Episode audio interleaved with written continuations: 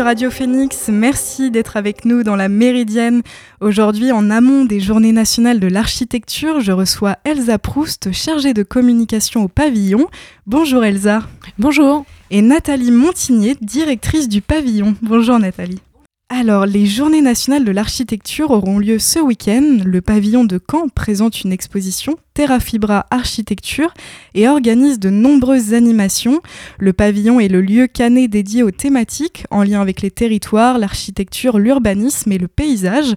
Avant peut-être de revenir sur cet événement, nous pourrions expliquer aux auditeurs ce qu'est le pavillon. Le pavillon est un lieu de diffusion et de sensibilisation autour de ces questions architecture, urbanisme et sur les grands enjeux euh, que nous rencontrons en ce moment, liées aux transitions. Et euh, nous avons euh, pour objectif de, de partager des références inspirantes, de se créer un, vocabulaire commun, de se sensibiliser pour être des citoyens avertis sur ces questions qui nous concernent, puisque des décisions collectives nous impactent individuellement et il est important aujourd'hui que chacun puisse avoir euh, une, vision de ces enjeux-là et de les comprendre. Et de qui est composé le, pavillon? Alors le pavillon est une association euh, qui a été créée à l'initiative de la ville de Caen et de Caen-la-Mer. Nous avons comme partenaire euh, la région, la direction régionale des affaires culturelles, et nous avons un partenariat aussi avec la Cité de l'Architecture, avec et nous travaillons aussi avec d'autres lieux comme le pavillon de l'Arsenal qui est le pavillon, mais à l'échelle parisienne. Et quels sont les espaces peut-être que l'on peut retrouver euh, dans le pavillon? Alors nous avons euh, un espace d'accueil avec euh, une, la maison des projets de la Presqu'île qui est en pleine refonte. Là, on est en train de le, réaménager. On a un espace de documentation. Nous avons une grande salle d'exposition et nous avons une autre salle qui sert soit à des expositions, soit pour les ateliers euh, de sensibilisation euh, pour euh, les enfants, ou c'est un lieu un peu pluriel. où on, organise aussi des mini-conférences, un certain nombre d'événements. Et le pavillon, comme je le disais, organise l'exposition Terra Fibra Architecture jusqu'au 15 janvier. elle présente 40 bâtiments finalistes du premier prix mondial des architectures contemporaines en terre crue et fibres végétales. Au travers d'un parcours thématique, elle explique les qualités et avantages des matériaux en terre et en fibre et les techniques anciennes et innovantes qui les mettent en œuvre. Comment est née cette idée d'en faire une exposition et est-ce que c'est une exposition que vous avez montée? Alors pas du tout, parce que nous, on n'est pas du tout euh, dimensionné pour faire euh, du, commissariat d'exposition. Et donc cette exposition, elle a été euh, conçue par le pavillon de l'Arsenal à Paris et à MACO, qui est un institut de recherche sur ces nouvelles constructions. Et à partir en fait du prix qui s'appelle Terra Fibra Award. Et cette exposition découle en fait des résultats de ce prix. Et dans quelle mesure il est important aujourd'hui de sensibiliser à des architectures plus durables dans leur conception? Est-ce qu'on se rend compte finalement qu'il est important de revenir à des techniques plus ancestrales et donc plus naturelles? Bah c'est surtout, euh, comme on disait tout à l'heure, on est face à des grandes transitions, à des problématiques euh, de ressources qui commencent euh, à être asséchées, comme le sable, la question des transports, faire venir des des matériaux de très loin. Euh, et puis il y en a certains comme le, béton, bah, il demande énormément d'énergie euh, pour être euh, produit. Donc là, l'objectif, c'est bah, comment on réduit notre impact sur la planète, l'émission des gaz à effet de serre, etc. Bah, c'est aussi en revenant sur la question du, du matériau qu'on a sous les pieds et qui, jusqu'à l'arrivée du béton, était aussi évident. Donc en fait, l'objectif aujourd'hui, euh, de, réinterroger ces pratiques ancestrales avec euh, des innovations euh, pour permettre d'atteindre des objectifs thermiques, d'hygrométrie, etc., etc. Et donc oui, on, revient un peu en arrière, mais avec les questions qui nous sont propres, qui sont propres à notre société actuelle est-ce qu'au-delà de, l'exposition, en Normandie, il y a des chantiers qui utiliseraient ces techniques euh, Et je ne sais pas si vous avez des, connaissances euh, là-dessus? Alors tout ce qui est, euh, y a, ces techniques-là, elles commencent à être utilisées surtout dans la construction de maisons individuelles. Il y a un très gros programme européen qui est conduit par le parc naturel des marais du Cotentin et du Bessin. Le, le, SITC à Caen sur la question de, la bauge, l'utilisation de la bauge. Et puis l'objectif aussi maintenant, euh, c'est euh, trouver, euh, enfin c'est mettre en place des filières, des, des textes les, réglementaires qui permettent aussi l'utilisation de ces matériaux géosourcés, biosourcés, de réemploi, pas uniquement dans les maisons individuelles, mais dans le collectif. Il y a pas mal d'expériences aussi pour des équipements euh, des équipements sportifs, etc. Mais l'objectif aussi maintenant, c'est euh, le collectif, euh, la construction de collectifs. Est-ce que les étudiants en architecture semblent s'engager davantage dans ces anciens modes de, construction?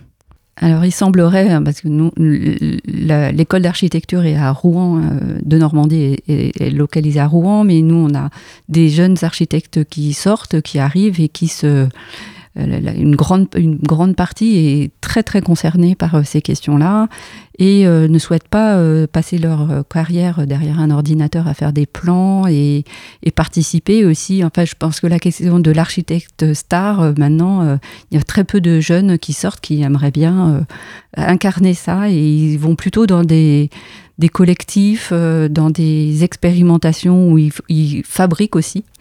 Et donc on est euh, dans un revirement un petit peu euh, et de conflit de génération. Et est-ce que donc au-delà euh, dans le dans le cadre de l'exposition Terra Fibra Architecture, il me semble que vous proposez aussi deux visites commentées.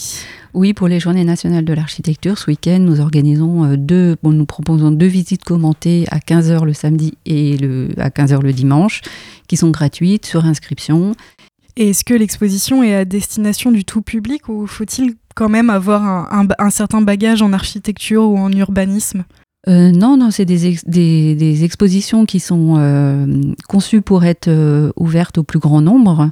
et puis, donc nous, on est là aussi avec les visites pour apporter une sorte de grille de lecture. Et puis, Laure, notre, qui est en charge de la médiation, a conçu un livret-jeu euh, pour les enfants, euh, pour des visites en autonomie ou avec au moins avec les, les parents qui permettent, euh, ça leur permet de décrypter à leur niveau. Et vous proposez ce week-end, en plus de l'exposition Terra Fibra, le maquetton Camp Paris, des défis de maquettes à transformer. Donc ça sera samedi et dimanche de 14h à 18h. Il s'agit de donner une seconde vie à des maquettes d'étudiants en architecture et de promoteurs. Vous lancerez en simultané à Caen et à Paris, à la Cité de l'Architecture et du Patrimoine, des défis aux participants. Quel est le but de ces défis de maquettes? Est-ce que tout le monde peut participer? Tout le monde peut participer au défi de maquette. Euh, c'est à la fois ouvert euh, aux familles, euh, aux personnes qui voudraient venir seules ou entre amis. L'idée, c'est à la fois de récupérer un matériau qui existe déjà, c'est-à-dire des maquettes d'étudiants ou de promoteurs et de leur donner une seconde vie. Et puis, c'est un peu imaginer la ville de demain, mais où toutes les fantaisies seraient permises. Donc, en fait, pareil sur les thématiques qui nous concernent aujourd'hui, le dérèglement climatique, la montée des eaux, le besoin de revégétalisation euh, des espaces urbains. Comment, avec des petits défis comme ça et une matériothèque de réemploi, on peut s'amuser à créer euh, des espaces, rajouter des toboggans, agrandir euh, un appartement, remettre de la verdure dans la ville à des endroits qui sont plutôt bétonisés. Donc du coup, ces, maquettes, euh, elles sont en quel matériau? Elles vont pouvoir être utilisées dans l'espace urbain, si c'est ce que j'ai compris? En fait, euh, là, c'est des maquettes à différentes échelles euh, et différents matériaux. là, là on est parti sur quelque chose d'imaginaire. C'est-à-dire que les projets qui seront sortis de l'imagination des participants restent des projets, des projets complètement imaginaires et on espère un peu farfelus. Et donc, on peut s'inscrire aussi pour, euh, pour le, maquetton ou tout le monde peut venir euh Et eh bien pour le maquetton, il n'y a pas besoin d'inscription, c'est-à-dire qu'on aura plusieurs tables ouvertes et euh, les gens peuvent venir 5 minutes, 10 minutes, 1 heure, tout l'après-midi. C'est en continu, donc de 14h à 18h, et on aura deux médiatrices qui seront là un peu pour, pour faciliter et puis pour que chacun n'ait pas peur de détruire des choses pour les reconstruire ailleurs. Et est-ce que vous, le pavillon organise ou participe à d'autres événements sur, sur l'année? Oui, on organise pas mal d'événements. Donc on a des actions qui sont vraiment orientées vers le jeune public, des actions de médiation. Donc ça va être euh, vraiment une découverte, par exemple, des métiers, des matériaux. Euh, euh, on organise aussi des balades urbaines à la découverte du territoire, notamment sur la presqu'île de Caen, qui est quand même un endroit qui est en pleine transformation. On organise des rencontres, des conférences. Et la Biennale d'architecture et d'urbanisme de Caen qui a lieu donc tous les deux ans et qui, pareil, pose des questions sur nos enjeux, euh, notamment urbains, avec cinq jours de manifestation euh, à Caen. Et justement, vous parliez du jeune public. J'ai cru voir que certains ateliers euh, et événements étaient réservés à un très jeune public ou même les étudiants. Est-ce que c'est important pour vous de sensibiliser dès le plus jeune âge à l'architecture, l'urbanisme de demain?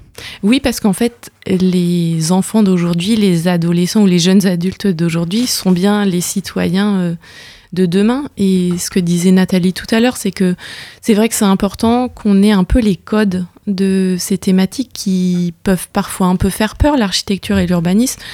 Mais c'est les endroits qu'on utilise quotidiennement, la question des mobilités, des matériaux, des endroits où on a envie de vivre. Euh, voilà, il faut aussi sensibiliser dès le plus jeune âge pour pouvoir avoir un, un avis et euh, participer à la construction de ça plus tard.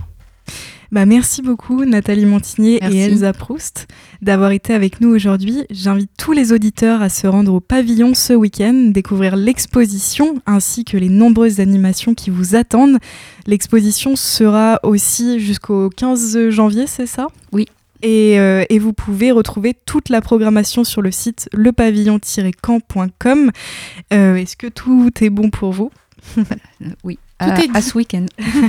Merci encore Nathalie et Elsa. Très belle journée à vous. Je vous propose de faire une pause en musique avant de nous retrouver dans la deuxième partie de l'émission. On écoute Heatwave de Pereira Elsewhere. À tout de suite. Keep wanting all the things that make my heart beat. Just turn on my love, let me see. Take off where I lift off without losing all my fear. Jigsaw, jigsaw, pieces on the floor. Trying to get this life together since this man's been torn. Jigsaw, jigsaw, always wanna move. Just too many pieces to fit in this jigsaw. Jigsaw, jigsaw, pieces on the floor. Trying to get this life together since this man's been torn. Jigsaw, jigsaw, always wanna move. Just too many pieces to fit in this jigsaw, jigsaw, jigsaw.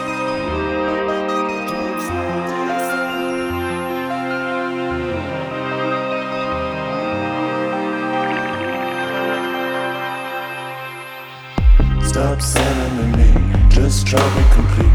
Keep wanting all the things that make my heart beat. Just to know my love, the Mississippi Take off where I left off without losing all my feet Jigsaw, jigsaw, pieces on the floor. Trying to get this life together since this been torn. Jigsaw, jigsaw, always wanted more. Just too many pieces to fit in this jigsaw. Jigsaw, jigsaw, pieces on the floor. Trying to get this life together since this mind's been torn. Jigsaw, jigsaw, always wanted more. Just too many pieces to fit in this jigsaw.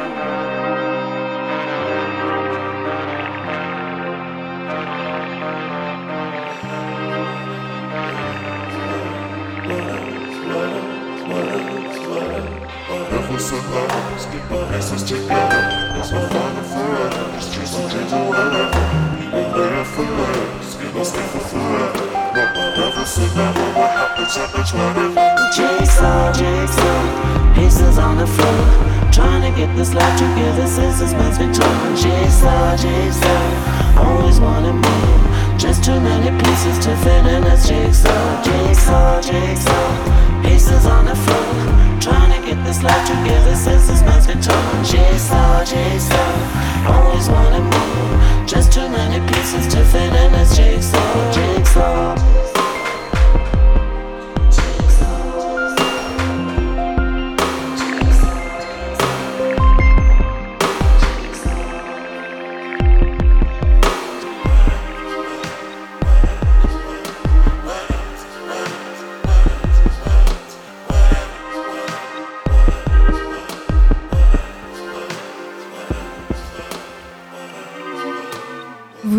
sur Radio Phoenix. Je suis ravie d'être avec vous dans la Méridienne. Vous venez d'écouter Heatwave de Parera Elsewhere.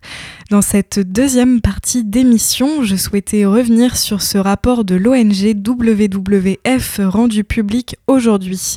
Le rapport Planète Vivante, publié tous les deux ans, dresse un état des lieux de la biodiversité mondiale et de la santé de la planète.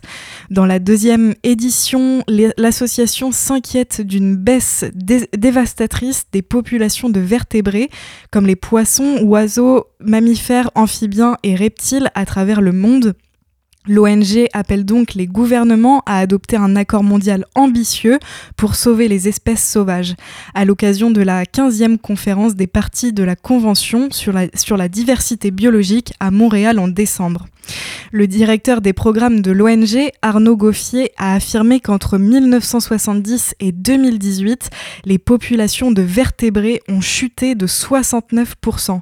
Dans son édition précédente, publiée en 2020, l'ONG chiffrait ce déclin moyen des populations à 68% contre 50% en 2012. Cet indice Planète Vivante est calculé à partir de données scientifiques collectées sur 32 000 populations de plus de 5200 230 espèces. Et plus l'indice est élevé, plus l'espèce est menacée. Selon Arnaud Goffier, passer d'un IPV de 68% à 69% en deux ans, c'est colossal. Et le fait que cet indice ne s'améliore pas est catastrophique en soi.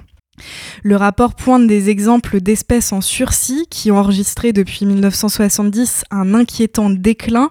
La population du gorille des plaines orientales a chuté de 80%, celle des éléphants de forêt africains de 86%, et les coraux d'eau chaude ont perdu 50% de leur population. Les raies et les requins océaniques sont en déclin de 71%. La destruction des habitats liés à la conversion de sols au profit de l'agriculture et de l'alimentation, la surexploitation des espèces et des ressources, les pollutions, l'introduction d'espèces étrangères invasives et le réchauffement climatique sont les principales menaces qui pèsent sur la biodiversité. Si le changement d'utilisation des terres demeure le principal facteur de perte de biodiversité, le réchauffement climatique joue un rôle de plus en plus important dans l'effondrement d'espèces de vertébrés. Le rapport explique également que la hausse de la température globale moyenne, qui a augmenté de 1,2 degré depuis le début de l'ère industrielle, entraîne déjà des phénomènes de mortalité massive ainsi que les premières extinctions d'espèces. Les milieux d'eau douce, qui accueillent une riche biodiversité dont un tiers d'espèces de vertébrés, sont particulièrement concernés par cette dégradation, avec une baisse moyenne des populations établie à 83%. Pour expliquer cette situation, l'ONG cite les pollutions, comme les, pesticides, les plastiques ou encore les rejets industriels et agricoles. Selon le WWF, la situation diverge grandement d'un écosystème à l'autre. Les menaces et leur intensité varient aussi en fonction des aires géographiques. C'est en Amérique latine Caraïbe que l'abondance moyenne des populations connaît le plus grand déclin régional avec un IPV de 94% en 1970 et entre 1970 et 2018. Vient en seconde position l'Afrique, suivie de l'Asie et du Pacifique, de l'Amérique du Nord et enfin de l'Europe. La directrice générale de l'ONG, Véronique Andrieux, précise que le but est d'inverser la courbe des populations d'ici à 8 ans afin de retrouver des niveaux de biodiversité satisfaisants en 2050, dressant le parallèle avec l'ambition net zéro exigée des acteurs du climat. Et pour terminer, on part en Birmanie où Aung San Suu Kyi, jugé dans le plus grand des secrets, a été condamné à une nouvelle peine de prison. Déchu du pouvoir après le coup d'État militaire de février 2021, l'ancienne dirigeante birmane a été condamnée à six ans de prison supplémentaire pour deux affaires de corruption, selon une source proche du dossier à l'AFP. Âgée de 77 ans, la lauréate du prix Nobel en, 1991 est détenue à l'isolement dans une prison de la capitale. Elle fait l'objet d'un procès fleuve dénoncé comme politique par la communauté internationale. Aung San a été condamnée à deux peines de prison de trois ans pour avoir accepté un total de 550 000 dollars de pots de vin de la part d'un homme d'affaires. Ces deux peines ont été confondues. Elle était déjà condamnée à 23 années d'emprisonnement pour différents motifs, dont la fraude électorale et la corruption. Elle risque en tout plus de 120, 120 ans derrière les barreaux. Arrêtée au moment du putsch qui a mis fin à une décennie de transition démocratique en Birmanie, la dirigeante déchue avait été placée à l'isolement dans une prison de la capitale fin juin.